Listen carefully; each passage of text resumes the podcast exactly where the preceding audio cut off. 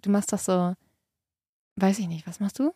Hallo. Ah ja, genau, das machst du. Genau. Da habe ich die ganze Woche drüber nachgedacht und mich die ganze Woche darauf vorbereitet. Ich dachte, du hättest es vergessen. Ich habe geübt. Oh Gott. Ich habe es mir tätowieren lassen. Ich bin. Was, wirklich? Ja, natürlich. Lassen wir uns irgendwann so ein Glas tätowieren oder so ein auf Ex? Das hast du schon extrem oft vorgeschlagen. Glaubst du, es gibt Exes, die Tattoos von uns haben? Wir haben tatsächlich sogar schon Fotos bekommen von Exes, die sogar ein Tattoo haben. Boah, Leute, ihr seid krass. Ihr seid so cool.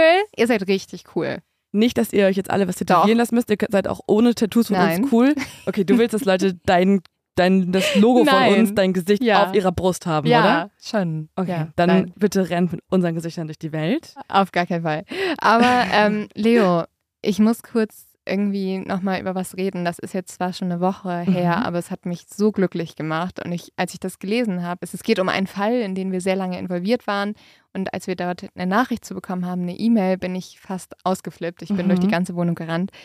Manfred Genditzki wurde freigesprochen. Ja, endlich. Das war auch so überfällig. Oh mein Gott, ja. Am 7. Juli ist Manfred Gennitzki im Alter von 63 Jahren endlich komplett freigesprochen worden. Ich finde das so krass und wir haben ja mit seiner Schwester Jutta gesprochen, wir haben mit der Anwältin gesprochen, wir haben ja auch mehrere Briefe mit ihm geschrieben und ich freue mich einfach so für ihn. Oh, komplett. Weil wir hatten selten so einen Ja. Fall, wo man einfach so offensichtlich gesehen hat, Ja. dass dieser Mann nicht im Gefängnis sein sollte. Also das war wirklich eine Blamage, finde ich, für die Justiz. Ich habe wirklich selten auch von so einem Fall mitbekommen, wo ich Angst hatte, Ja. dass das wirklich dann jeden treffen kann, wenn es Manfred Genditzki in dem Fall so hart getroffen hat. Also um nochmal kurz auszuholen oder wenn ihr wirklich mehr Interesse habt in diesem Fall, wir haben dazu auch eine Reportage gedreht und Mhm. zwar bei Pro7, da müsst ihr einfach eingeben Galileo, Mortafex. Galileo Mortafex. ja, Ja, dann findet man Dann das. findet man das. Okay. Dann findet man das ziemlich schnell. Also ihr Okay. könnt das bei ProSieben nämlich auf der Seite gucken. Genau, wir waren nämlich am Tegernsee, wo das Ganze passiert ist und haben uns den Fall mal angeschaut und sind auch, glaube ich, noch nie so schnell zu einem sehr eindeutigen Urteil gekommen, nämlich, dass da was falsch gelaufen ist. Also Ja. Manfred hat sich ja jahrelang liebevoll um seine Nachbarin gekümmert und wurde dann für einen Unfall verantwortlich gemacht. Also man hat ihm Mord quasi angehangen in dem Sinne und ihn verurteilt wegen Mordes sogar mit besonderer Schwere der Schuld. Das heißt, er wäre noch viel länger eigentlich im Ja, Gefängnis geblieben als jetzt als bis jetzt. Was ich aber trotzdem schockierend finde und einfach falsch und traurig, ist die Summe, die er jetzt erhalten hat. ja. 350.000, ne?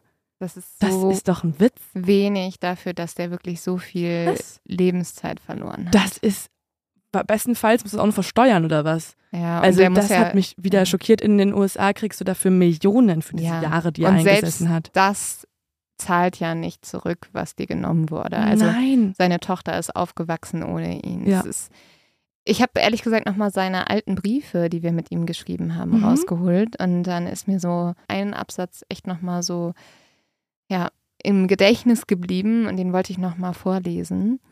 Das hat er vor einem Jahr geschrieben. Da hat er geschrieben, ich gebe nicht auf. Und wenn Sie mich nach meinen Wünschen fragen, lückenlose Aufklärung. Und dann für meine Kinder und Enkel da zu sein. Oh, Und ich hoffe wirklich, dass Manfred jetzt irgendwie diese Zeit hat mit seinen Kindern und Enkeln. Und ich freue mich so doll für ihn. oh Gott. Ja, er war ein unfassbar positiver Mensch. Oder Dafür, ist immer noch. Ja.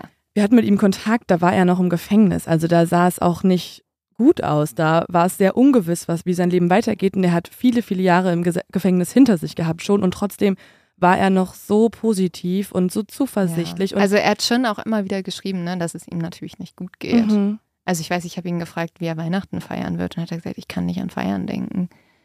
Trotzdem war er natürlich, er war vor allem liebevoller Mensch. Ich weiß noch, er hat mir sogar eine Weihnachtskarte geschickt. Mhm. Also einfach echt ein netter Typ und dass dem das angetan wurde, boah. Mhm.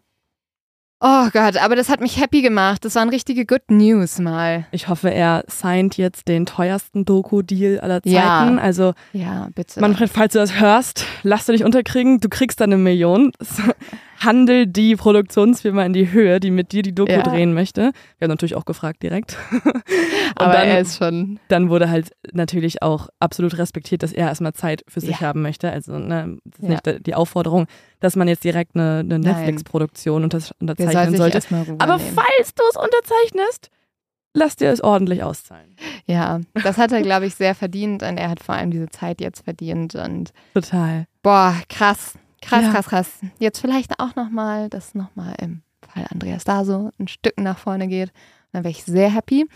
So, Leo, jetzt kommen wir noch zu meinen zu dumm zum Verbrechen, bevor es losgeht. Ich bin sehr gespannt.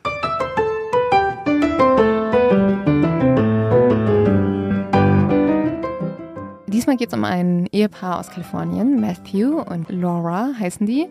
Und die haben 2009 ganz stolz im Fernsehen erzählt, dass sie jede Woche im Schnitt 3500 Dollar verdienen, indem sie Legosteine auf Ebay verkaufen, welche sie zuvor aus verschiedenen Läden geklaut haben.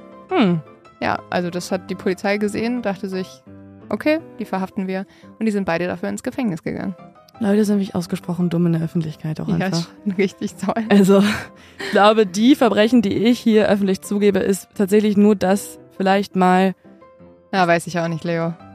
gar nicht. Äh, äh, Genau, ich bin klüger und ich ende jetzt einfach diesen Satz und Ja, ähm, wir machen Obwohl jetzt so ich muss Piep, sagen- so, ein- so einen Cut. ja, ich habe in dem Moment ehrlich gesagt auch gedacht, was wir schon alles im Podcast erzählt Ja, haben. ja, ja. Also vielleicht sollten wir uns dieses zu dumm zum Verbrechen ein bisschen zu Herzen nehmen. Mhm. Dass wir nicht alles erzählen sollten. Die Exis sind so, doch, doch, doch, doch. ja. Und geht jetzt auf mein Ebay-Profil und da könnt auch ihr die Lego-Stein-Figuren ersteigern. Ja. Ich glaube, alle Exi-Polizisten, die würden uns nie, nie verraten. Sage ich jetzt einfach mal so. Nein, die ähm, fälschen für uns die Akten. Ja. Das sind unsere Komplizen. Genau das wollen wir als Journalistinnen. So Leute dazu auffordern, Akt, Akten zu fälschen. Als Privatperson wollen wir Mhm. das. Als Journalistinnen wollen wir dann darüber aufklären, weil irgendwann Ah, gehen ja. uns bestimmt auch die Fälle aus, oder? Wir- dann wir müssen wir selber dann was über- machen. über unsere eigenen Verbrechen. Das ist super. Leo, aber heute möchte ich dir nicht von meinem eigenen Verbrechen erzählen, sondern von einem der bekanntesten Kriminalfälle überhaupt. Und ja, deswegen ähm, würde ich sagen, damit starten wir jetzt mal. Okay. Und der Fall ist auch sehr bekannt. Und deswegen eine Bitte an alle Exis. Bitte nicht ähm, die Leute spoilern auf Instagram, weil wir werden hier Stück für Stück immer mehr Informationen veröffentlichen. Und es wäre irgendwie schön, wenn alle noch bis zum Ende ein bisschen miträtseln können und nicht sofort Bescheid wissen. Ihr könnt ja auf Instagram gerne sowas schreiben, so, boah, ich weiß sofort, wer es ist, aber vielleicht noch nicht den konkreten Namen. Und wer den Fall nicht kennt, den gebe ich auch den Tipp, vielleicht noch nicht googeln.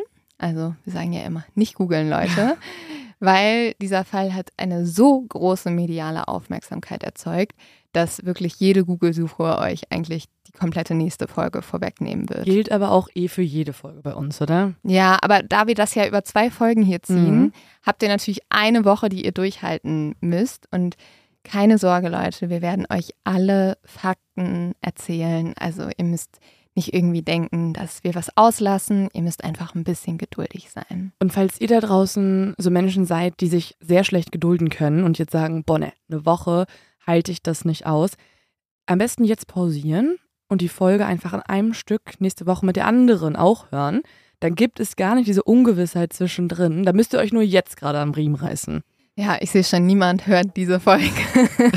alle Wir sehen warten. in den Insights so plötzlich so einen richtigen Einbruch, Ja, so genau noch. bei Minute sieben oder was wir Ja. gerade sind. Und wir wollen euch auch nicht spoilern, deswegen haben wir uns was ausgedacht. Wir werden unseren Hauptprotagonisten dieser Geschichte erstmal nur er nennen. Also, wenn ich über ihn rede, ist er einfach nur er oder ihn. Also, wir reden nur mit Pronomen heute. Mal gucken, das wird auf jeden Fall spannend. Das ist ein Experiment, haben wir noch nie gemacht.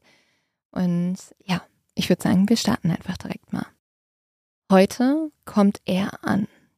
Es ist Freitag, der 25. April 1997 und der Northwest Airlines Flug 576 von San Diego nach Minneapolis wird um 17.20 Uhr landen. Er hat gefragt, ob David ihn vom Flughafen abholen würde. Aber David will nicht. David will nicht einmal, dass er nach Minneapolis kommt.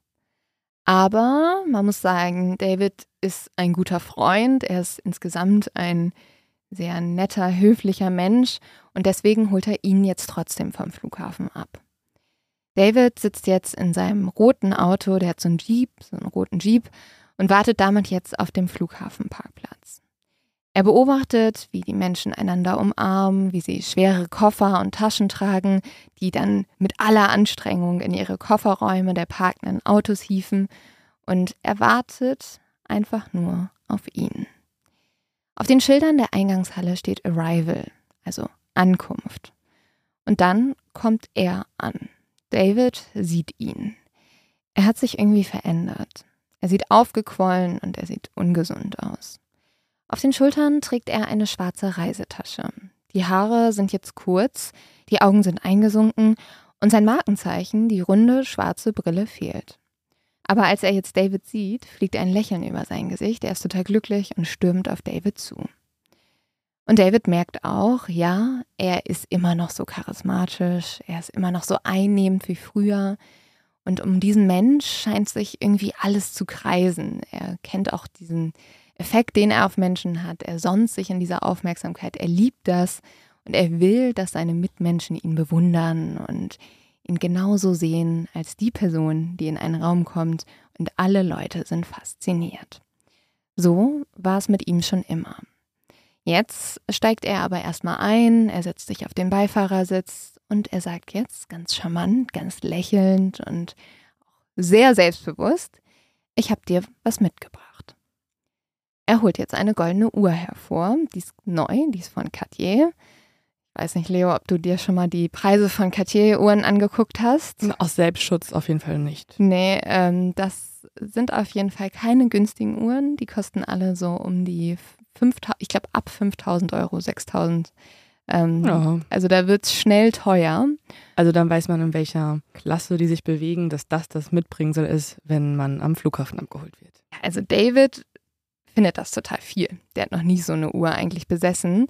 Aber deswegen ist er, der die jetzt mitgebracht hat, auch total stolz. Mit diesem Geschenk zeigt er nämlich David, dass er keine Kosten und Mühen scheut und dass er für David alles machen würde. David nimmt das Geschenk jetzt an, macht das alles so ein bisschen zähneknirschend und sagt jetzt Danke. Er weiß ganz genau, warum dieser Mann ihm diese Uhr geschenkt hat, weil er würde später allen davon erzählen, dass er David die Uhr geschenkt hat, dass er sie mitgebracht hat und David weiß, dass er später wie so ein Showpony die allen herumzeigen muss und dass dann er immer wieder sagen wird, hey, die habe ich ihm geschenkt, die habe ich David mitgebracht und wie toll bin ich eigentlich? Und David weiß, dass er mal toll war. Er war mal ein toller Freund gewesen. Und David hat ihn auch geliebt. Er hat ihn vergöttert, er hat ihn bewundert. Aber das ist mittlerweile sehr lange her. Heute wird David ihn auf der Couch schlafen lassen. Also die waren mal wahrscheinlich dann irgendwie Partner mhm. und irgendwie in einer Beziehung oder so und das ist anscheinend jetzt vorbei.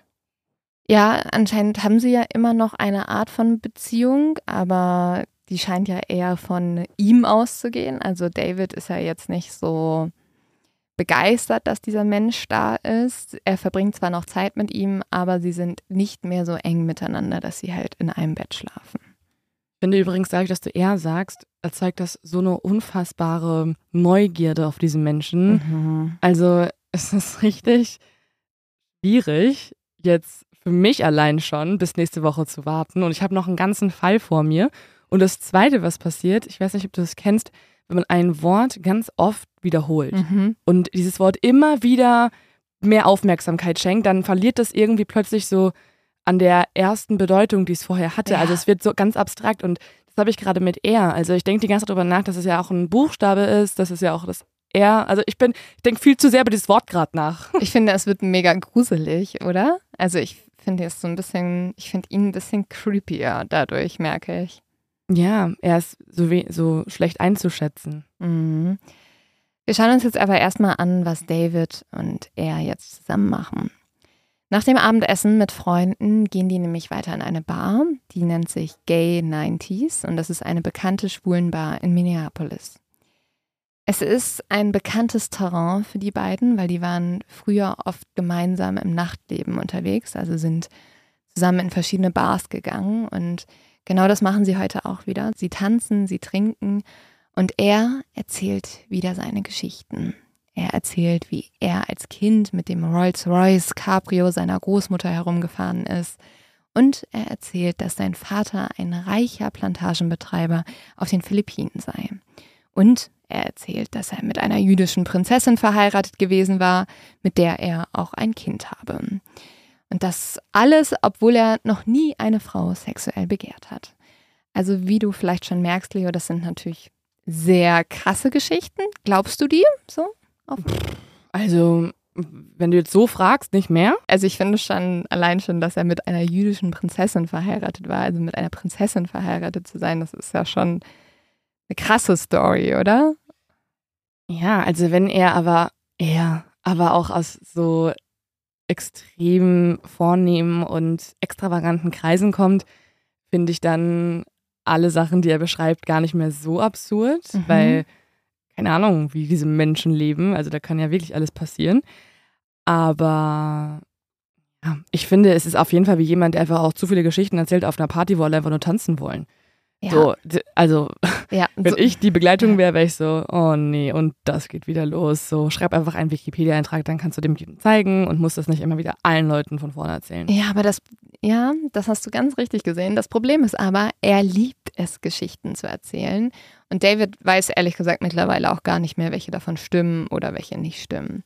Früher fand er das super interessant und hat auch zugehört, solange er die Rechnung am Ende der Nacht bezahlte.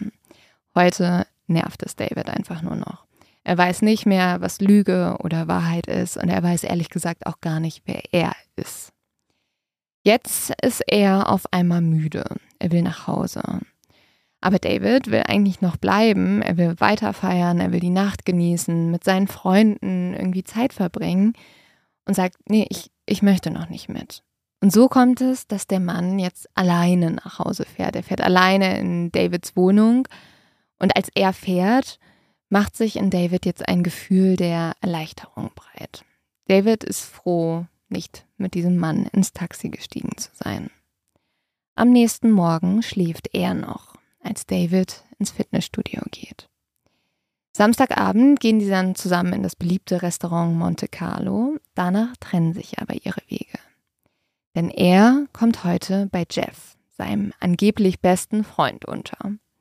Morgen soll er dann nochmal eine Nacht auf Davids Couch schlafen. Am Montag soll er dann endlich den Flieger zurück nach San Diego nehmen. Es ist jetzt Sonntagabend und David geht mit seinem Dalmatiner Prinz spazieren. Ich finde Prinz voll den süßen Hundename. Ich glaube, den muss ich mir merken, ehrlich gesagt. Aber er mag auf jeden Fall schon mal ein bisschen das Motiv Prinzessin und Prinz, ne? Nee, ich glaube Prinz von halt äh, Fußabdrücke. Prince. Ach so, Prince. ich habe Prinz verstanden. Ach so, sorry, nee, Prince. Okay. Ja. Okay. Und das ist ganz anderes Thema. Ganz anderes Thema. Und das ist jetzt die letzte Gassi-Runde, die David mit seinem Hund macht. Das ist 21.45 Uhr. Die machen diese Gassi-Runde jeden Abend, auch immer zur gleichen Zeit. Nach ein paar Blocks kehrt David jetzt zurück zu seiner Wohnung. Im Erdgeschoss nimmt David den Aufzug zu seinem Stockwerk. Er läuft den Flur entlang bis zu seiner Wohnungstür. Dann entdeckt er etwas Komisches. Am Türrahmen klebt eine rote Masse, die auf den Boden tropft. David überkommt jetzt Ekel und Panik. Was ist passiert? David öffnet die Tür. Sein Apartment ist voller Blut. Auf dem Boden liegt ein blutiger Hammer. Davids Blick fällt auf einen reglosen Körper mit dunklen, fast schwarzen Haaren. Es ist Jeff. Sein Blut hat den Perserteppich durchtränkt. Und daneben steht er. Hm, und lebt aber noch. Und lebt. David steht unter Schock, er hat Angst, er hat Panik. Und dann ist da einfach er. Er ist ganz ruhig und er gibt jetzt konkrete Anweisungen. Als erstes müssen sie die Leiche entsorgen. Und so rollen David und er den toten Körper in den Perserteppich ein. Warum macht denn David da jetzt überhaupt mit? Ja, also das ist tatsächlich eine große Frage. Wir können ja mal so ein bisschen drüber nachdenken. Also ich persönlich glaube, es ist Schock und es ist auch Angst. Also ich glaube, er hat wahrscheinlich Angst, sich jetzt ihm zu widersetzen, also diesem Mann. Also er weiß ja genau, wer jetzt Chef ermordet hat, nämlich dieser Mann, also wie wir ihn nennen, er. Ja, also sozusagen aus Angst. Er hat einfach kooperiert aus Angst, äh, dass ihm selber was passieren könnte. Ja, und wahrscheinlich auch Schockstarre, ne? Also der ist, glaube ich, so in Schockmodus, weiß überhaupt nicht, was er tun soll. Und dann steht da jemand und sagt, so machen wir jetzt weiter. So gehen wir weiter vor. Aber das bedeutet ja auch, dass man super eingeschüchtert ist von dieser Person, weil wenn dir zum Beispiel ich in die Wohnung zurückkomme und plötzlich hast du irgendwie Freddo ermordet und hast noch das Messer in der Hand Mhm. und sagst zu mir, wir rollen jetzt diesen Hund hier ein, dann würde ich erstmal sagen, nee, ich rufe jetzt erstmal die Polizei. Wir wissen es nicht genau, aber in dem Moment hatte David so sehr Angst, dass ihm selber was passieren würde, dass er erstmal gedacht hat, ich kooperiere hier, um irgendwie heil hier rauszukommen. Wahrscheinlich war da ja auch noch irgendwo die Waffe, oder? Ja, also er hat ähm, Jeff mit einem Hammer ja erschlagen. Also auf die brutalste Art und Weise. Ne? David hat halt gerade gesehen, wie dieser Mann, den er kannte, mit dem er auch mal eine Beziehung hatte, einfach jemand auf die brutalste Art und Weise ermordet hat. Der hat dem mit einem Hammer den Schädel eingeschlagen. Ja, jetzt ist natürlich die Frage, wie geht man weiter vor? Sie haben jetzt, wie gesagt, den toten Körper von Jeff in den Perserteppich eingewickelt. Und gemeinsam ziehen sie jetzt den Teppich durch den Flur vorbei am Esstisch ins Wohnzimmer und legen ihn hinter der Couch ab. Jeffs lebloser Körper ist total schwer und er ist auch zu groß für den Teppich. Seine Beine, wo ein Jeans drüber ist und der hat weiße Tennissocken an, schauen auf einer Seite hinaus und seine dunklen Haare auf der anderen Seite. Was sollen sie jetzt als nächstes machen? Er gibt jetzt wieder Anweisungen, das Blut muss weg. Sie holen Papiertücher und putzen den Boden. Die Tücher schmeißen sie dann zusammen mit einem blutigen T-Shirt, dem Hammer und Jeffs Schmuck in eine Mülltüte. Die Mülltüte verstauen sie unter dem Wohnzimmertisch, von dem nur wenige Schritte entfernt Jeffs eingerollte Leiche liegt. Am Montag geht David nicht zur Arbeit ins Architektenbüro, obwohl er um 9 Uhr ein wichtiges Meeting hat. Und auch am Dienstag wird David nicht bei der Arbeit erscheinen. Prince muss jetzt aber raus, also muss ja auslaufen, der muss auf Toilette. Und deswegen laufen David und er jetzt eine kurze Runde um den Block. David nimmt Prince an der Leine, das ist etwas, was er sonst nie tut. Mittags um kurz nach zwölf klopft es dann an Davids Tür. Prince ist unruhig, er läuft zur Tür und kratzt daran. Er flüstert David aber zu, die Tür nicht zu öffnen.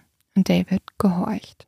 Und so verstummt das Klopfen wieder. Gruselig, ne? Stell dir mal vor, dein liebster Ja. Mensch oder dein, dein Partner, dein Ex-Partner, deine Partnerin oder Freund ist plötzlich jemand, der jemanden ermordet hat und hält dich dann aber auch noch in der Wohnung die ganze Zeit. Ich finde auch diese Gassi-Runde so gruselig. Also die sind ja zusammen draußen rumgelaufen und David wusste irgendwie, er ist jetzt eigentlich in Freiheit. Er kann aber wahrscheinlich nicht fliehen, weil er so Angst hat vor diesen Menschen neben sich. Boah, das ist schon auch ungewöhnlich. Ich glaube, er hatte so Angst davor, dass dieser Mann noch jemanden was antut oder ihm was antut oder seinem Hund was antut, dass er gedacht hat, ich bleibe einfach hier, unter, um den unter Kontrolle zu haben. Oh, Ich tue einfach, was der sagt und dann wird nicht noch mehr passieren. Er gibt jetzt wieder Anweisungen. Die beiden sollen das Apartment verlassen. Weil dem Mann ist total klar, es wird sie früher oder später jemand finden. Jemand wird merken, dass David einfach nirgendwo erscheint und wird zu diesem Apartment kommen. Deswegen müssen sie weg, sagt er. David hinterlässt seinen Hund Prince und seinen Geldbeutel in seinem Apartment. Wie, der lässt aber so einen Hund da? Da findet ihn halt wenigstens jemand, ne? Naja, nur wenn irgendwer halt eins und eins zusammenzählt, weiß, Jeff ist weg und das bedeutet wahrscheinlich dann, dass der dort halt liegt oder so. Ja. Du würdest doch sonst nicht, nur weil jemand nicht auf der Arbeit vorbeikommt, würdest du doch erstmal denken, okay, da gibt's einen Grund, der ist irgendwie in Urlaub gefahren, was auch immer. Naja, Wär's doch nicht direkt zur Wohnung. wenn du jetzt dich drei Tage nicht meldest, fahre ich sofort zu deiner Wohnung. Okay, aber wir sind auch anders. Weil, also das, das machen ja voll viele Leute, ne? Wenn jetzt. Ja, aber also ich weiß nicht, warum David ihn, vielleicht lässt David ihn auch da, weil er glaubt, er rettet ihn so oder halt, weil er auch muss, weil der Mann ihm das befiehlt. Jeff ist jetzt bereits seit zwei Tagen tot, also seine Leiche liegt ja die ganze Zeit einfach in dieser Wohnung.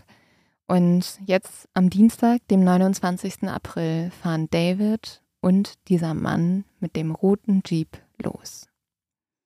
Sie halten am East Rush Lake, der nur eine Autostunde nördlich von Minneapolis entfernt liegt. Von der Autobahn aus ist der See nicht sichtbar, er ist ehrlich gesagt nur durch eine kleine Straße zu erreichen.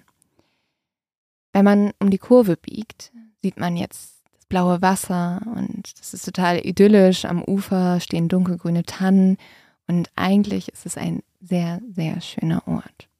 Es ist ruhig und der See ist eher ein Ort, wo Angler oft hingehen, aber jetzt nicht irgendwie viele junge Menschen sich rumtummeln. Am Mittwoch zerreißen aber Schüsse die idyllische Ruhe. Drei Kugeln treffen Davids Hinterkopf. Eine durchfährt sein rechtes Auge. David fällt zu Boden mit dem Rücken zum See. David ist sofort tot. Oh Gott, das ging jetzt schnell. Ja, er hat geschossen. Jetzt wirft er einen letzten Blick auf den toten David. David war eigentlich die Liebe seines Lebens gewesen. Aber er hat ihn trotzdem ermordet und jetzt setzt er sich in den roten Jeep und fährt davon. Wir wissen halt, weil David gestorben ist, nie genau, was in diesen Tagen passiert ist. Aber die hatten eine sehr enge Beziehung. Er war auch die große Liebe von diesem Mann. Und es ist natürlich total krass, dass dieser Mann jetzt ihn ermordet hat. Und nicht nur das, auch Jeff, der erste Mann, der gestorben ist, der war ein guter Freund von, von ihm, von, von diesem Mann. Und da fragt man sich natürlich, wie kann es sein, dass dieser Unbekannte jetzt auf einmal in nur wenigen Tagen seine beiden besten Freunde ermordet hat? Ja, es wirkt einfach total sinnlos. Ja. Du hast ja nichts beschrieben, was irgendwie ansatzweise ein Motiv sein könnte oder was David oder Jeff irgendwie getan haben, dass sowas passiert. Ja, und natürlich ist die große Frage, warum. Und um das eher zu verstehen und jetzt auch irgendwie ein bisschen mehr über diese drei Menschen herauszufinden, müssen wir ein bisschen in die Vergangenheit reisen und uns erstmal anschauen, wie sich diese drei Männer überhaupt kennengelernt haben. Es ist Anfang 1993 und wir befinden uns in San Diego. Er behauptet mal wieder, er würde aus einer philippinischen Adelsfamilie stammen. Es ist eine Lüge, aber das interessiert hier im pulsierenden Nachtleben der schwulen Clubs niemanden. Trotz all der Lügen über Reichtum und Kostbarkeiten, die er erzählt, erkennt er doch einen wahren Schatz mit nur einem Blick. Und da steht jetzt so ein Schatz. Er ist groß, er hat dunkle, fast schwarze Haare, er ist ein All-American Boy. Das bedeutet schönes Lächeln, weiße Zähne, weiche Gesichtszüge. Und er geht jetzt zu diesem Schatz hinüber und er spricht ihn an. Ich heiße Jeff, sagt der schöne Fremde. Er ist aufgewachsen in Illinois, in einer kleinen Universitätsstadt, 100 Kilometer westlich von Chicago. Sein Vater unterrichtet Mathematik an der Uni. Seine Mutter hat vier Kinder aus einer früheren Ehe. Jeff ist über zehn Jahre jünger als seine Halbgeschwister. Die Familie hat eine total enge Beziehung und Jeff liebt seine Eltern wirklich über alles. Als Kind hat Jeff immer davon geträumt, einmal Kampfjet-Pilot zu werden. Und er verfolgt diesen Traum auch. Im College nimmt er dann Flugstunden. Aber man muss sagen, es gibt nicht viele Leute, die tatsächlich als Kampfpiloten zugelassen werden und Jeff ist nicht dabei. Deswegen zieht er 1991 nach San Diego, um sich dort zum Marinesoldaten ausbilden zu lassen. Jeff ist loyal und er ist rechtschaffend, er raucht nicht, er nimmt keine Drogen und er trinkt auch nur zu besonderen Anlässen Alkohol. Also er ist wirklich so ein perfekter Bürger. Er kommt auch sehr schnell ins Gespräch mit Fremden, weil er hat so eine sehr nette und offene Art. Er kocht außerdem gerne, er spielt mit seinen Freunden Karten und er ist ungern allein. Am meisten mag er das Gefühl, von anderen gebraucht zu werden. Wenn Jeff einmal dein Freund ist, wird er das auch für immer bleiben. In San Diego hat Jeff seine erste homosexuelle Erfahrung. Der Gedanke, dass er schwul sein könnte, ist aber schon viel länger in ihm vorhanden.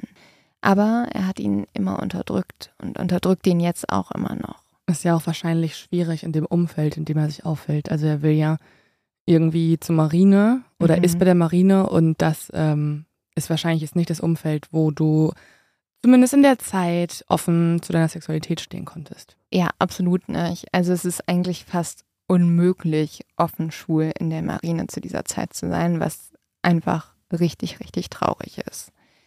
Hier gibt es nämlich eine Regel, die bedeutet, wer sich outet, der fliegt aus der Mannschaft. Außerdem hat Jeff auch total Angst davor, was seine Eltern darüber denken würden, wenn er sich outen würde.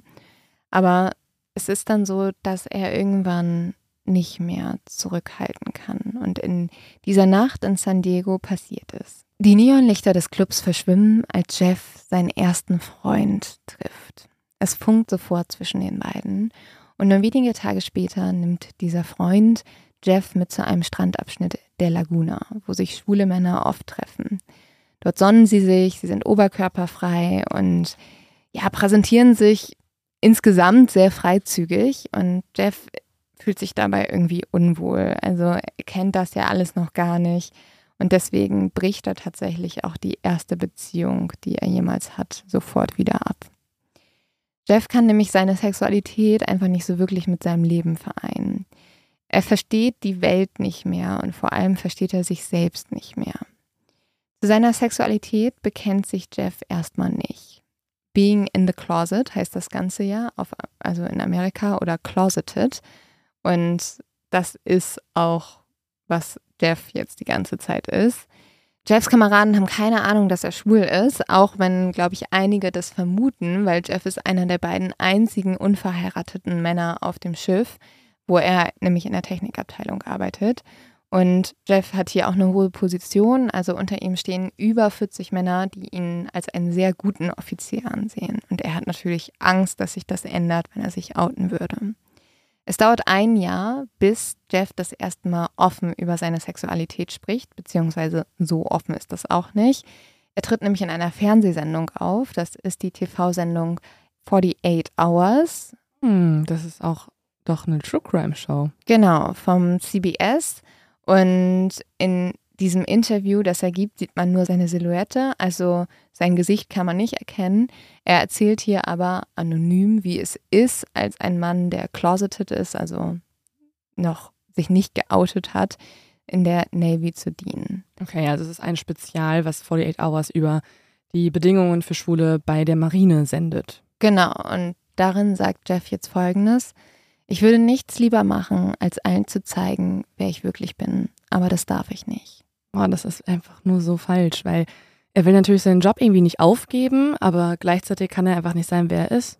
Ja, das ist grauenhaft. Also der wird wahrscheinlich auch gewusst haben, dass er sonst mit Mobbing zu kämpfen hat, wenn nicht sogar mit schlimmeren. Ne? Ja, oder halt tatsächlich entlassen wird. Es ist ein bisschen so wie im Interview jetzt. Also Jeff zeigt auch im wahren Leben auch nur eine Silhouette von sich.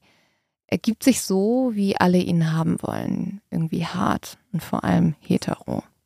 Nicht einmal Jeffs Eltern wissen, dass er schwul ist.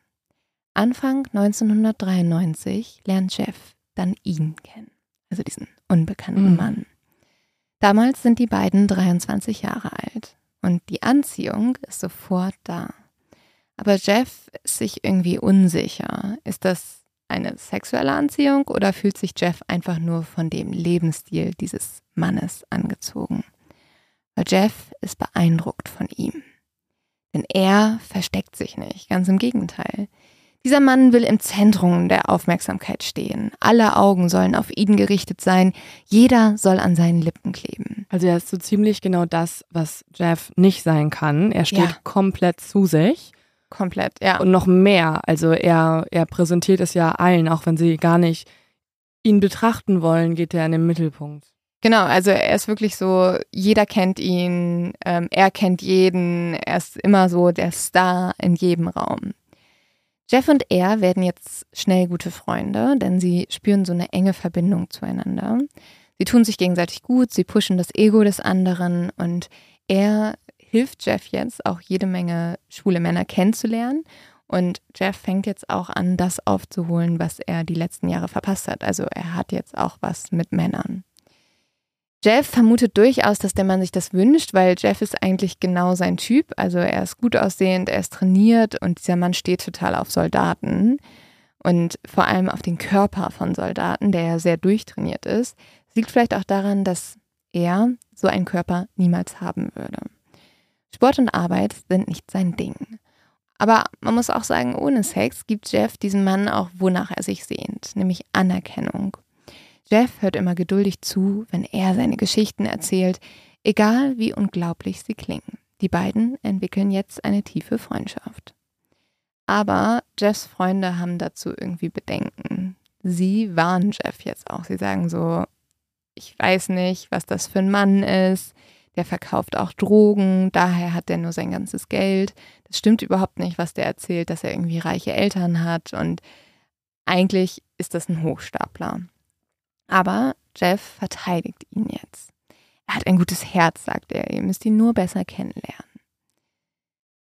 Sein neues Leben, das Jeff jetzt führt, was ja out of the closet ist, macht ihn überglücklich. Er lässt sich einen Looney Tunes Charakter als Tattoo stechen und er trägt einen silbernen Zehenring und pürst sich auch seinen linken Nippel. Also so eine Art Bugs Bunny Tattoo? Genau. Das ist tatsächlich mal so ein Queer-Icon gewesen. Mhm. Ja, genau. Deswegen, also damit steht er auf gewisse Art und Weise schon zu seiner Sexualität. Klar, also jetzt ist es ja, er hat sich ja jetzt komplett verändert. Er erzählt es nicht nur Leuten, sondern er trägt es ja sogar offenbar auf seine Haut, mhm. Wenn er dieses Zeichen allen präsentiert. Ja, also er hat es auf dem linken Knöchel und wenn er jetzt natürlich bei der Marine ist, trägt er Socken da drüber, aber an sich, ähm, ja, gerade wenn er abends ausgeht und so, dann, dann zeigt er das. Und abends geht Jeff oft aus. Er geht immer mit ihm aus, also dem Mann. Und dieser Mann zahlt Jeffs Dinner, er zahlt seine Drinks und er kümmert sich um ihn und die beiden verstehen sich wirklich gut.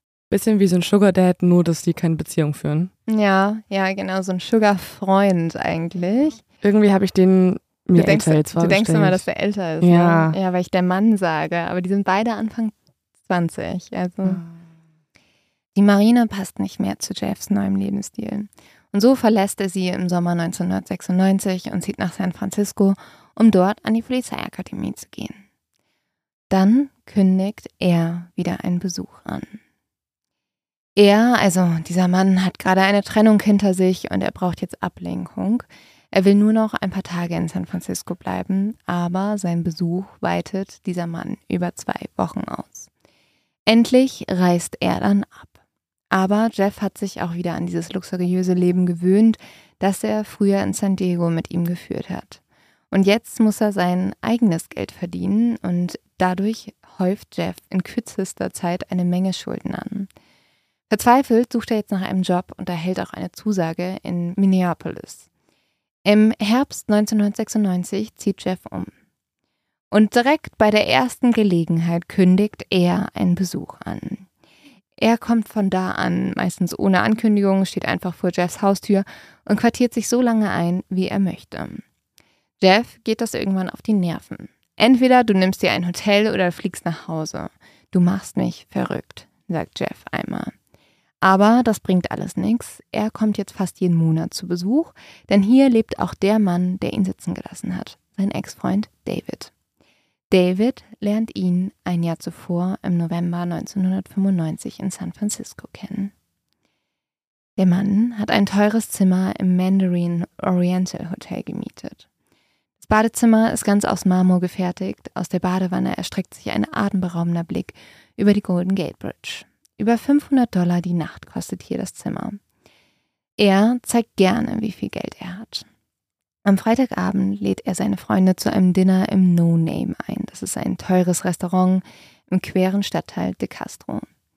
Er erzählt jetzt gerade eine ausschweifende Geschichte über den Reichtum seiner Familie, als er auf einmal einen hübschen blonden Mann allein an der Bar stehen sieht. Und so lässt er jetzt dem schönen Unbekannten einen Drink bringen.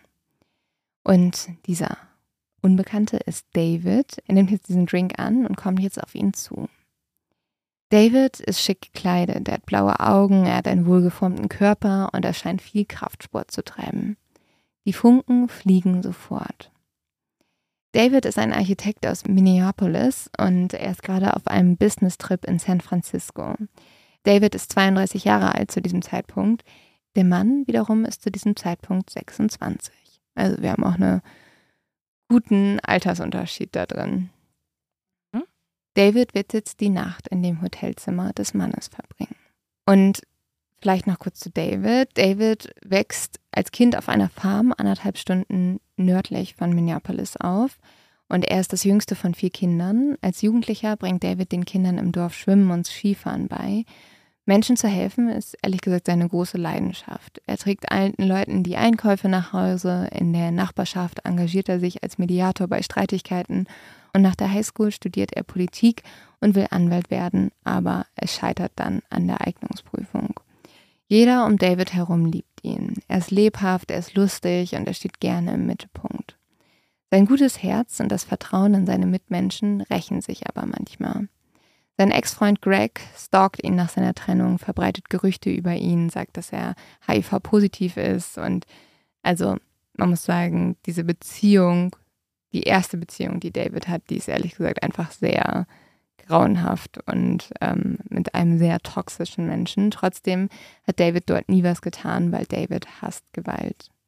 Mit Ende 20 bewirbt sich David dann für die Architektur an der University of Minnesota und 1995 bekommt er hier eine Auszeichnung für die beste Abschlussprüfung seines Jahrgangs. Später unterrichtet er Architektur als Gastdozent in Harvard und er bekommt einen Job in einem angesehenen Architekturbüro in Minneapolis. David plant große Gebäude für Banken und die Stelle ist sehr gut bezahlt. Er verdient 70.000 Dollar im Jahr und dazu kommen noch die bezahlten Reisen, die er oft unternimmt. Im November 1995 schickt seine Firma David nach San Francisco und an diesem Abend lernt David dann den Mann kennen. Ab jetzt führen die beiden eine Fernbeziehung. David kann ihn aber nicht kontaktieren. Er hat David weder eine Telefonnummer noch eine Adresse gegeben. Er hat David erzählt, dass es so sein müsse, weil seine Familie sehr wohlhabend wäre und deswegen vorsichtig sein müsste. Er müsste deswegen seine Telefonnummer regelmäßig wechseln, um sich so vor vermeintlichen Kidnapping zu schützen. Er hat die gesamte Kontrolle über ihre Beziehung. Um ihn zu sehen, fliegt David alle zwei oder drei Wochen nach San Francisco. Aber dieser Mann denkt sich auch immer wieder das aus. Er überrascht David bei jedem Besuch mit teuren Geschenken. Und David wird das irgendwann auch ein bisschen unangenehm. Aber statt zu protestieren, merkt er, dass es einfacher ist, die Geschenke anzunehmen, weil sonst ist er, also der Mann, beleidigt. Nach seinem zweiten Besuch in San Francisco fliegt David enttäuscht zurück nach Hause. Er erzählt seinem Freund, dass der Sex mit diesem Mann eher miserabel sei. Und dieser Mann wolle Dinge von David, für die David noch nicht bereit ist. Er will Leder, er will Masken, SM-Praktiken, all das sind seine Fantasien. David hat irgendwie ein ungutes Gefühl bei dieser Sache. Er will das nicht. Und das sagt David dem Mann auch. Und der akzeptiert das. Aber David ist sich ziemlich sicher, dass er diese Gelüste einfach mit jemand anderem. Also er weiß einfach, dass der Mann dann wahrscheinlich irgendwie fremd gehen wird, wenn er das nicht mit ihm macht.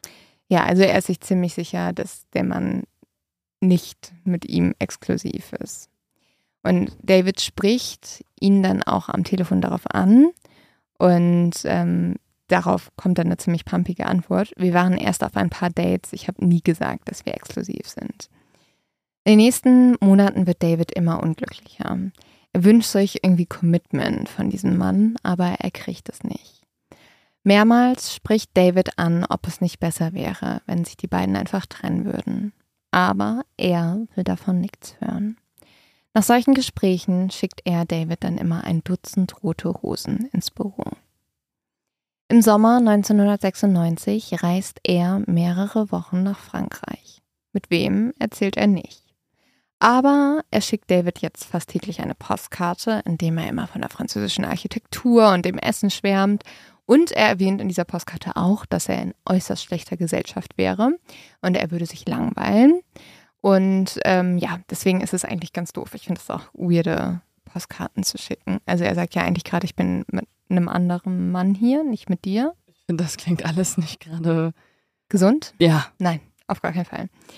Und eigentlich hatte er David versprochen, dass sie sich am Unabhängigkeitstag, also am 4. Juli, wiedersehen würden. Die hatten geplant, dass sie sich gemeinsam das Feuerwerk auf einem Segelboot anschauen. Aber Ende Juni erhält David dann eine Postkarte und auf der steht, die Situation in Marseille ist äußerst heikel geworden und ich werde es am 4. Juli vielleicht nicht nach Hause schaffen. Als er dann am 4. Juli nicht zurück ist, beendet David die Beziehung. Aber, und hier sind wir wieder bei toxisch, er taucht plötzlich in Minneapolis auf. Er sagt, dass ähm, zufälligerweise sein bester Freund Jeff hier einen Job hat und deswegen ist er zu Besuch in der Stadt und er wollte einfach nur mal bei David vorbeischauen. Aber ehrlich gesagt war das ja ein totaler Vorwand, dass er Jeff sehen will. Er wollte sich einfach wieder in Davids Leben schleichen.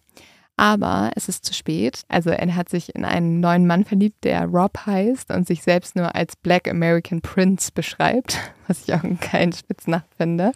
Mhm. Und Rob ist ehrlich gesagt ein ziemlich cooler Freund. Also der liebt, der ist total fürsorglich. Und David hat jetzt eigentlich einen sehr guten Freund gefunden und davon weiß er auch. Also der der Mann weiß das auch, aber er lässt nicht locker. Er taucht immer wieder unangekündigt auf und versucht alles, um Davids Aufmerksamkeit zu gewinnen. Also schon fast so Stalking. Ja, ja. Maße. Ja, und er weiß auch ganz genau, was er machen muss, um David zu knacken, weil er sagt immer wieder zu David, du hilfst mir, ein besserer Mensch zu werden, du kannst nicht gehen, weil dann werde ich wieder ein schlechter Mensch, du musst für mich da sein. Im November 1996 schmeißt David dann eine Party und natürlich kommt er auch. Also Rob, Davids neuer Freund, hat allen Gästen gesagt, dass Davids Hund Prince nicht mit Häppchen gefüttert werden soll. Aber er macht das natürlich trotzdem. Also dieser Mann, er ähm, gibt dem Hund Häppchen und so übergibt sich Prince den ganzen Abend. Oh Gott. Er versucht jetzt nämlich alles, um Davids Aufmerksamkeit zu bekommen. Das klappt aber trotzdem nicht. Und Deswegen greift er zu anderen Mitteln. Er zündet einfach ein Taschentuch an einer Kerze an und wirft das brennende Papier auf ein Tablett. What the fuck? Also es qualmt jetzt so sehr, dass der Rauchmelder anspringt. Die Leute denken, es brennt.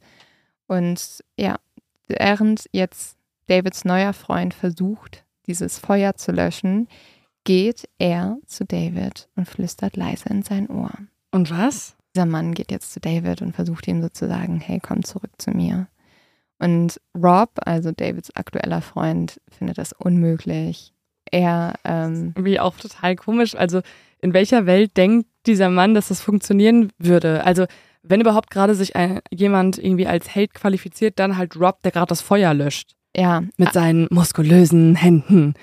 Also. Aber, ja, aber dieser Mann schafft nämlich eine Sache. Er ist so penetrant, er ist so nervig, dass tatsächlich David und Rob sich trennen. Also David verliert seinen eigentlich sehr guten Freund. Aber jetzt hoffentlich nicht so, dass David wieder zurückgeht, oder? Nee, aber er, also der Mann, ähm, wird jetzt alles versuchen, um zu David zurückzugehen.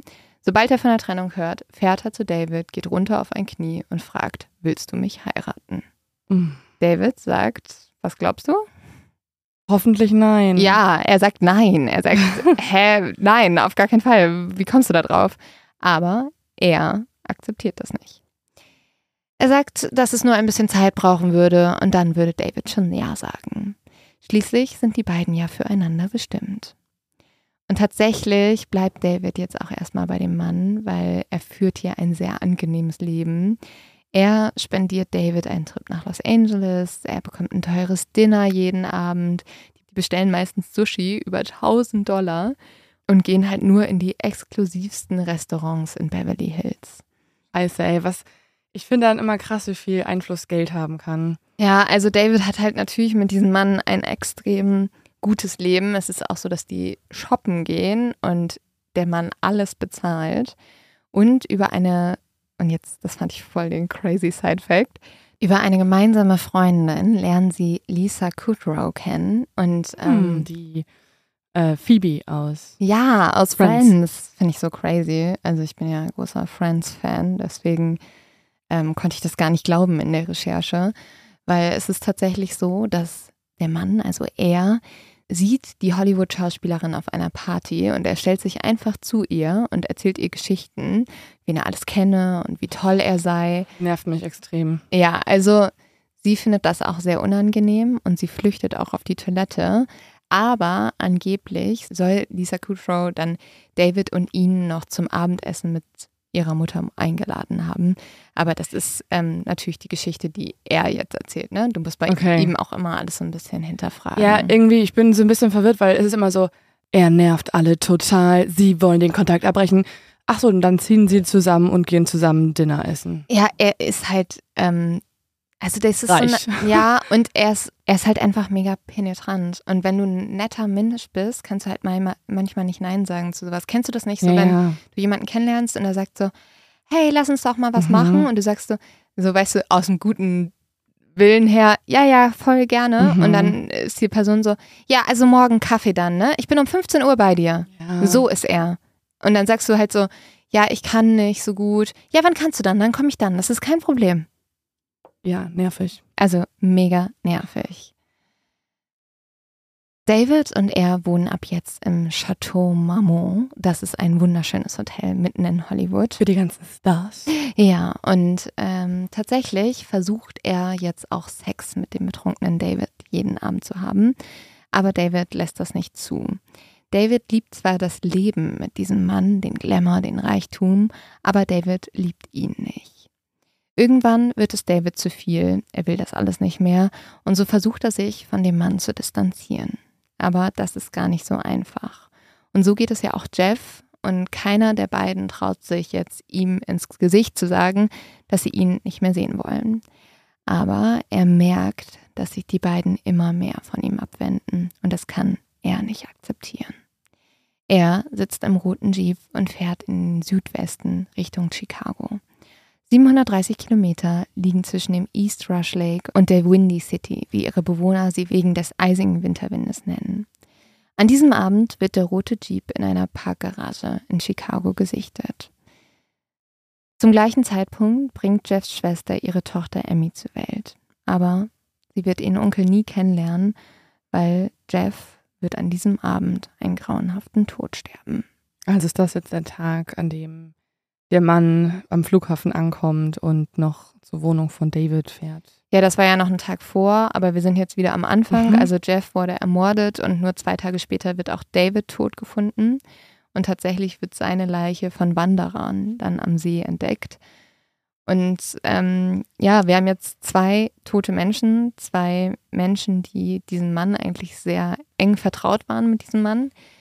Es wird sich jetzt aber noch jemand in diese Geschichte einschalten. Also damit hat sich ja jetzt dann geklärt, was das Motiv war. Also der Mann kann einfach nicht akzeptieren, dass sich David und Jeff von ihm entfremden würden und hat sie ermordet, damit das nicht passiert. Also extrem narzisstisch, extrem selbstsüchtig. Im Sinne von, wenn ich sie nicht haben kann, dann soll sie niemand mehr haben und deswegen töte ich sie. Ja, das ähm, könnte ein Motiv sein. Es gibt auch noch die Vermutung, ähm, da gehe ich nochmal dann in der zweiten Folge intensiver drauf ein. Dieser Mann hat gedacht, dass er HIV-positiv ist Mhm. und es gibt die Vermutung, dass er deswegen ehemalige Lover als Rache sozusagen ermordet Ach, hat. weil irgendwer das übertragen Ja. haben könnte und Aber ich habe ja gerade schon erzählt, dass er zum Beispiel mit David eigentlich nicht so viel Sex hatte. Na gut, einmal. Das hätte sich dort Ja. auch übertragen können.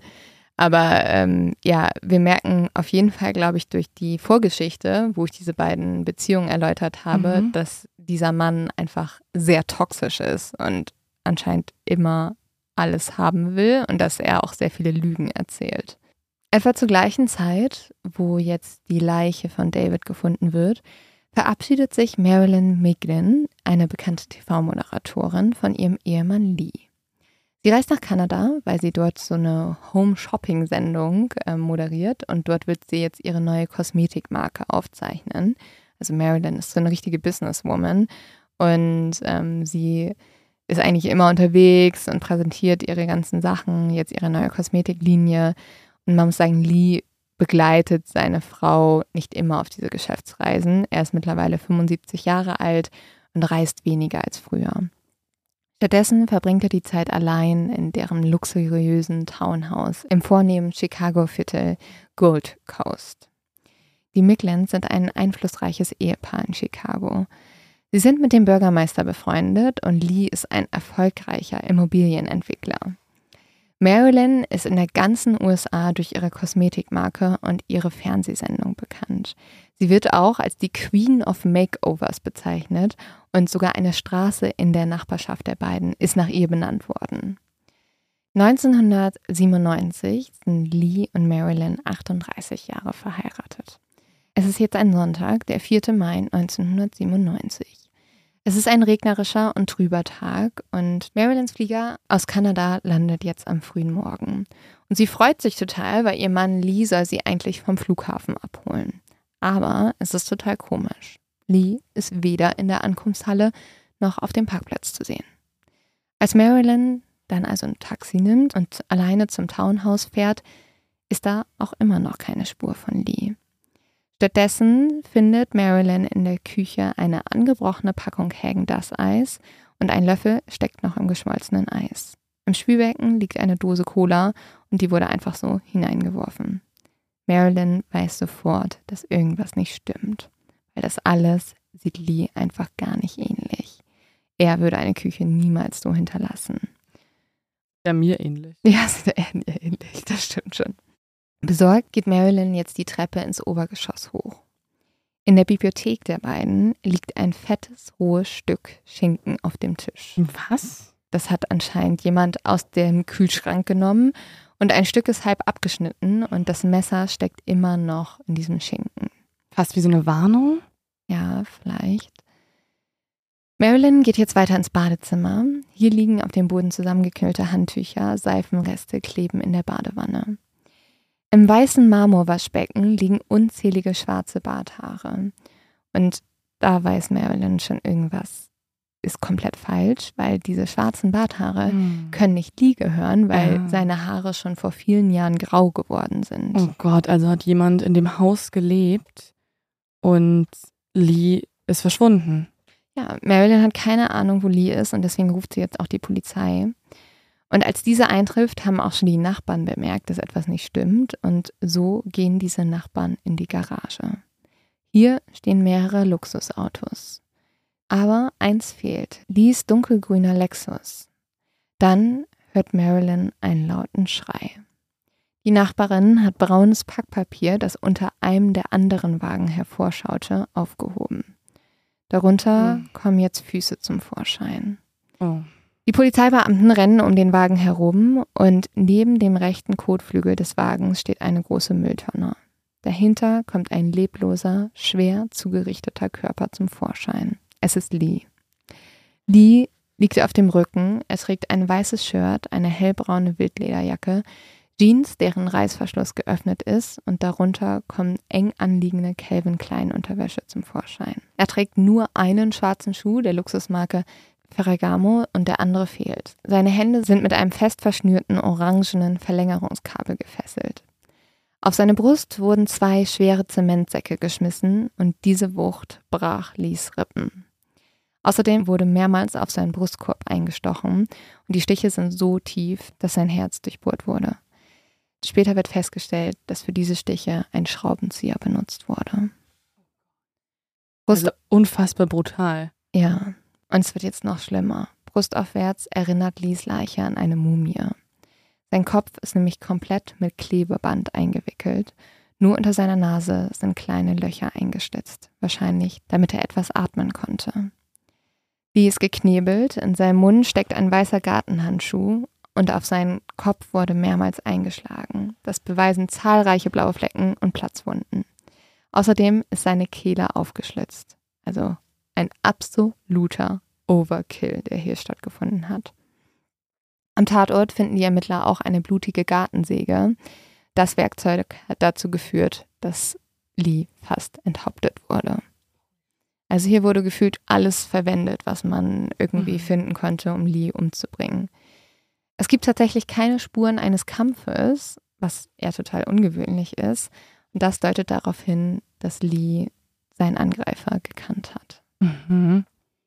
Die Polizei hat jetzt sehr lange keine Spur, auch keinen Verdacht, wer Lee so brutal ermordet haben könnte. Ich schon. Ja. Wer denn?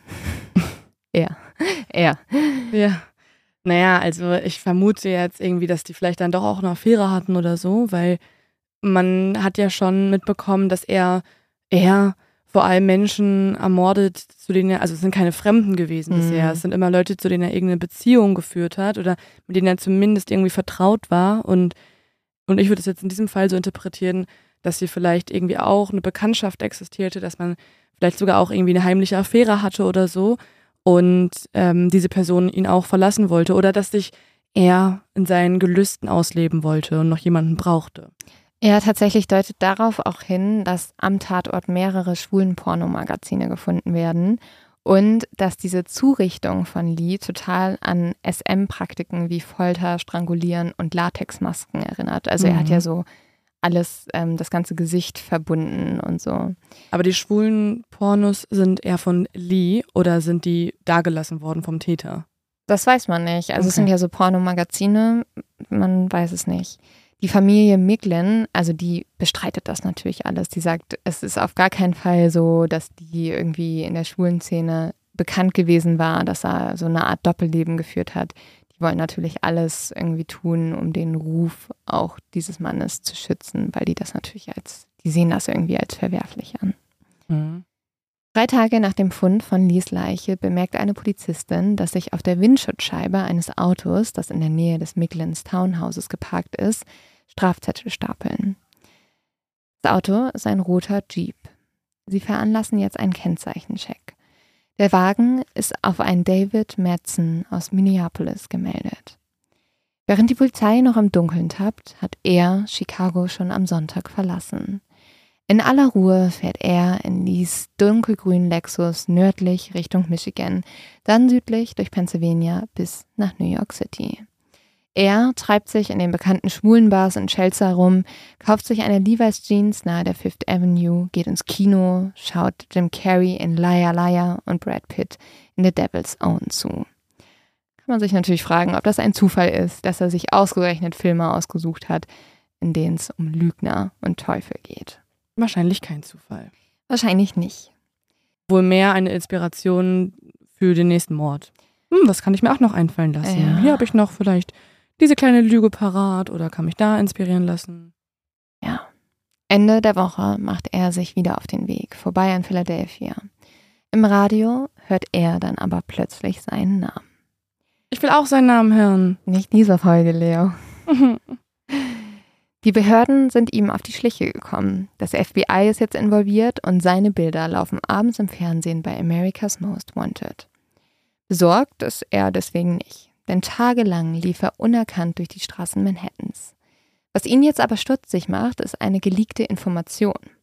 Die Polizei trackt das im Lexus verbaute Telefon, das wohl jedes Mal, wenn er den Motor startet, seinen Standort an einen Sendemast sendet. Da frage ich mich oh. aber, warum müssen die Medien darüber jetzt berichten? Ja. Also wie dumm ist das denn bitte?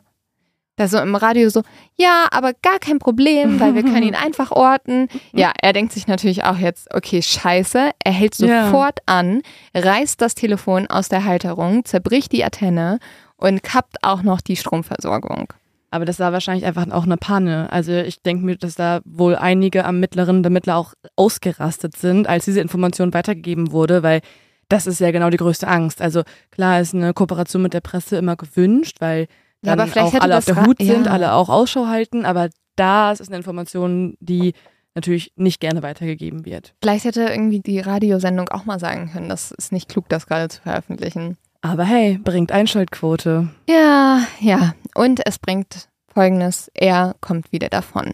Aber ich finde es total krass, ehrlich gesagt, dass er trotzdem noch so siegesgewissig gibt und so selbstsicher da rumfährt und er sieht zwar seinen eigenen Namen überall gedruckt und sein Bild überall und trotzdem ist er nicht besorgt. Das finde ich, also das ist ja auch sehr ungewöhnlich. Also entweder ist er echt nicht klug, dass er jetzt denkt, er kommt davon, obwohl alle wissen, wer er ist und nach ihm suchen, oder er schon fast so wahnhaft und größenwahnsinnig, dass er sich so ja, über Leo, den Leuten sieht. Ich muss dir jetzt was sagen, er kommt noch ganz schön lange davon, obwohl eigentlich sein Bild überall ist.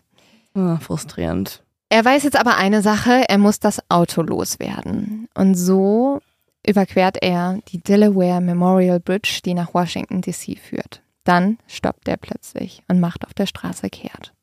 Beim nächsten Informationscenter erkundigt er sich nach der Umgebung, nimmt dann die nächste Ausfahrt in Richtung New Jersey. Er steuert den Lexus auf den Finn Points National Friedhof zu. Es ist eine schmutzige, es ist eine unbefestigte Straße und die führt ihn jetzt in der Nähe des Delaware Rivers entlang. Der Friedhof liegt abgelegen, weite Felder erstrecken sich davor und in der Mitte ragt ein weißes Denkmal gen Himmel. Hier ist es einsam und nur selten verehren sich Leute hierhin. Ein schweres Eisentor trennt den Parkplatz vom Eingang des Friedhofs. Dort vor dem kleinen Steinhaus des Friedhofwärters steht ein roter Pickup-Truck. Gegen 15.30 Uhr an diesem Freitag parkt er jetzt den Lexus auf dem Parkplatz. Zwei Stunden später macht sich die besorgte Rebecca Reese mit ihrem Sohn Troy auf den Weg zum Friedhof. Eman William, der Friedhofswächter, ist nach Feierabend nicht nach Hause gekommen. Oh nein. Normalerweise hätte er schon seit über einer Stunde zu Hause sein sollen. Das sieht ihm nicht ähnlich. William kommt eigentlich jeden Tag pünktlich von der Arbeit nach Hause, schon seit 22 Jahren. Es muss einen Grund für diese Verspätung geben. Vielleicht hofft Rebecca, ist ja der rote Pickup einfach kaputt gegangen. Als sie über den Schotterweg zum Friedhofsparkplatz fährt, steht das Eisentor sperrangelweit offen. Rebecca ist sich jetzt sicher, irgendwas ist passiert. Aber was? Rebecca ruft jetzt vom Telefon des Friedhofswärterhaus ihre Eltern an. Etwas stimmt nicht. William ist nicht hier, sein Schock fehlt und irgendwie steht hier ein dunkelgrüner Lexus, sagt sie ihrem Vater. Ihr Vater versucht sie zu beruhigen, aber verschweigt ihr, dass im Radio von einem bewaffneten Mörder gesprochen wurde, der einen dunkelgrünen Lexus fährt. Warum verschweigt der Vater das? Er will, glaube ich, nicht, dass sie Panik hat oder so. Okay. Aber die rufen die Polizei und als die Polizei eintrifft, brechen die die Kellertür auf. Die ist nämlich versperrt. Vom Friedhof. Von diesem Friedhofshaus da. Mhm. Und am Ende der Treppe finden sie Williams Leiche. Vermutlich wurde William gezwungen, sich hinzuknien, und dann wurde ihm von hinten mit einem Schuss in den Kopf geschossen. Wie unfassbar random, dass er jetzt ermordet wird. Ja, was auch noch richtig gruselig ist, im Wärterhaus läuft noch das Radio und es läuft so ein christlicher Sender. Oh. Und auf dem Schreibtisch liegt seine Bibel, in der er wohl vor seinem Tod noch gelesen hat. Und aufgeschlagen ist das Buch des Deuteronomium, Kapitel 21. Es lautet Der Mord durch einen unbekannten Täter. Oh Gott. Aber das hat ja wohl der Mörder aufgeschlagen, oder? Wahrscheinlich. Okay, jetzt wird ja richtig gruselig. Also ich finde ja, das ist jetzt eine, so eine sehr subjektive Bewertung von, von Mordfällen. ähm, ich finde ja, wenn jemand dann auf einmal gar kein Muster mehr zeigt, sondern einfach nur durch die Gegend fährt und es kann dann sozusagen jeden treffen, finde ich die Person so viel gruseliger direkt. Mhm. Und dann auch noch in so einer Szenerie auf einem Friedhof und dann auch noch generell mit irgendwie Kreuzen und Bibeln involviert, das ist alles für mich zu viel. Ja. Das finde ich dann immer, das ist mir dann zu viel. Da denke ich mir so, nicht, dass der, Recht, dass der Rest okay wäre, aber ja. das will ich jetzt nicht mehr erfahren, wenn es dunkel wird. ja, und die Polizei merkt jetzt auch, dieser Typ, der weiß ganz genau, was er tut.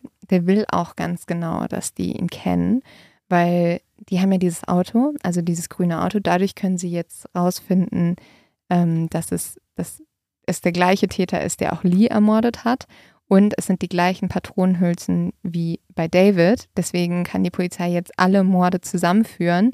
Und in diesem Auto, in diesem grünen Auto, sind Fotos drin. Und zwar Fotos von dem Freundeskreis des Mannes. Und Ah. er scheint also zu wollen, dass die Polizei ganz genau weiß, wer er ist und ihm auch so eine Art Anerkennung für seine Mordserie gibt. Okay, deswegen hat es ihn noch nicht gestört, dass sein Name überhaupt bekannt wurde. Nee, er will das. Er sitzt jetzt am Steuer des roten Pickup-Trucks. Für ihn hat er William nicht nur wegen des Autos ermordet. Das Ganze hier dient einem höheren Ziel. Und obwohl die Polizei und das FBI schon lange seinen Namen kennen, kann er nämlich tun und lassen, was er will. Selbst wenn er wieder mordet, ist er den Beamten immer ein Stück voraus. Er fühlt sich unbesiegbar. Sein nächster Zuschlag soll noch mehr Aufmerksamkeit bekommen. Die Polizei noch mehr vorführen. Er plant etwas Großes. Etwas, wodurch die ganze Welt bald seinen Namen kennen wird. Von Euphorie angetrieben, lenkt er den roten Pickup in Richtung Süden, in Richtung Florida. Hier, direkt am South Beach, wohnt der weltbekannte Modeschöpfer Gianni Versace. Ah. Ding, ding, ding. Okay, okay, okay. Mit dem Fall habe ich mich tatsächlich noch nie so beschäftigt. Deswegen, ich weiß zwar, es gibt eine True Crime Dokumentation auf Netflix, die sehr bekannt ist dazu, oder? Nee, es gibt äh, American Crime Stories hat dazu. ein- Ah, okay. Aber- die nächste Staffel nach O.J. Simpson oder so. Genau. Okay, jetzt, weil genau, ich weiß, dass es halt ein riesen True Crime Fall ist, aber ich Mhm. wusste, ich, bei mir hat es nicht geläutet, als du über Jeff und David gesprochen hast. Ja, deren Geschichte ist auch gar nicht so bekannt, muss man sagen. Und ähm, ich habe euch auch, Mhm. also die Serie ist teilweise fiktiv und ich habe euch jetzt die richtige Geschichte erzählt von den beiden. Und ja, Leo, ähm, mit Gianni Versace haben wir, glaube ich, den größten Cliffhanger ever, weil damit ist die Folge heute vorbei. Damit beginnen wahrscheinlich sehr viele andere Folgen, deswegen finde ich spannend, dass du es jetzt erst ganz am Ende erwähnst und wir es ähm, alternativ machen. Spannend, jetzt weiß ich auch, wer er ist. Also der Weißt Name. du? Ah, ja. Mhm. Ja, weil Nicht spoilern. jetzt sozusagen die Kombination aus den beiden anderen, ähm, da läuten bei mir viele, da läuten mir viele, viele, wie heißt das? Glocken. Glocken. Weil ähm, das wird sich unfassbar oft gewünscht von uns, dass wir diesen Fall besprechen. Und dann wird immer dieser Name geschickt. Bitte redet über den. den. Ja, aber ähm, ich habe euch heute, glaube ich, viele Hintergrundinfos genannt, die sonst immer nicht so viel besprochen werden, weil natürlich Gianni Versace so ein großer Name ist, dass man vor allem über diesen Mord spricht. Es geht aber um einen Serienmörder, wie ihr vielleicht schon gemerkt habt. Ähm, und wir haben euch heute die erste Geschichte der Mordserie erzählt. Und nächste Woche geht es dann weiter. Ich hoffe, Leo, dafür bist du ready. Mhm. Ich hoffe, das schaffst du, so lange durchzuhalten. Ja, ich lenke mich ab durch meine eigene Fallrecherche, in der ich ja dann Fortschritte machen kann und mehr herausfinde. Ich brauche sozusagen schon irgendwie Auflösungen, aber äh, ich gedulde mich. Sonst wird, ja, das ist ja unser Job, uns Ja. zu gedulden, auch irgendwie auf die nächste Woche. Aber sehr, sehr spannend. Und falls ihr euch fragt, wie die Protagonisten und Protagonistinnen in unserem Fall aussehen, wie verschiedene äh, Szenerie, Orte und Locations aussehen, wir laden euch natürlich immer wieder auch Informationen auf Social Media hoch auf Instagram und Co. einfach unter Mod of X Podcast. Und ähm, gebt auch immer gerne Feedback. Also auch hier bei Spotify könnt ihr uns abonnieren. Falls ihr das noch nicht getan habt, tut es auf jeden Fall. Das ist ganz, ganz wichtig, damit Mod of X Ja. weiter erfolgreich bleibt. Und da kann man auch immer Feedback geben, falls ihr sagt, hey, ich war total verwirrt, ich habe gar nichts mehr gecheckt mit, mit dem er. oder eher so sagen so, Na, das, fand ich cool. bei Spotify sind wir auch, wir sind über ehrliches Feedback interessiert, aber Aber nett. nett, ehrlich bitte. Leo, ich habe Angst vom Internet. Menschen sind so gemein im Internet. ich weiß, und Bitte wir, sag nicht, dass die, die sollen gerne ehrlich sein, aber so, wie sie es uns auch ins Gesicht sagen würden. sobald du was nicht so Nettes ähm, liest, ruf mich an, okay? Ich weine dann- erstmal. Dann gebe ich dir wieder einen kleinen Prep-Talk und dann geht's weiter. Oh Gott, ja. mm. Okay. Aber ähm, wir wissen ja alle, unsere Exes sind ganz liebe Leute. Ey, ich muss sagen, ganz im Ernst, ich vermisse das schon richtig wieder, die alle. Wir hatten, haben die ja alle gesehen auf der Tour und es ist jetzt schon wieder voll lang her und ich vermisse die Exis. Ja, es hat ganz, es war ganz rührend, dann immer danach noch die Leute zu treffen, euch zu treffen. Ja. Hast du, ähm, hast du noch einen Leos Tipp? Ich lese gerade ein Buch und zwar Achtsam Morden. Ähm, Hm. Sehr thematisch passend hier. Achtsam Morden von Carsten Dusse. Es ist kein ähm, Ratgeber, wie ihr auch achtsam morden könnt. Gut. Also nicht falsch verstehen, es ist kein Sachbuch. Es ist ein Roman, es ist super lustig. Also es ist ein sehr, es ist eigentlich ein Satire-Roman. Also alles mit einem Augenzwinkern und falls ihr irgendwie so ein bisschen euch fragt, hey, wie kann man True Crime und Comedy connecten, lest euch dieses Buch- durch, legt euch auf eine Strandliege im Sommer, im Garten oder einfach, keine Ahnung, in eine kalte Badewanne, falls ihr gerade nicht Urlaub fahren könnt. Und ähm, ja, das ist ein kleiner Film. Also ich genieße es gerade sehr. Okay. Ich manchmal, ich habe das Gefühl, das ist immer ein bisschen tricky. Manchmal wirkt die Rubrik Leo-Tipp fast wie eine, ähm, wie unsere Werbung. Also, ich könnte genauso gut auch gerade über Bookbeat reden und das mir anhören als Hörbuch. Also es ist immer so ein bisschen so ein. Naja, ich ich, ich ja. verfalle, wenn ich so Empfehlungen gebe, verfalle ich schnell so. Mit unserem Code könnt auch ihr das Buch günstig lesen. Mit unserem Code geh in die kalte Badewanne, dann geht's dir viel besser und äh, du bist viel frischer drauf. Cheers. Damit ist es doch ein, ein hervorragendes Ende. Ja, wir freuen uns, ähm, ja, dass ihr nächste Woche wieder dabei seid. Haltet durch, Leute, haltet durch. Cheers.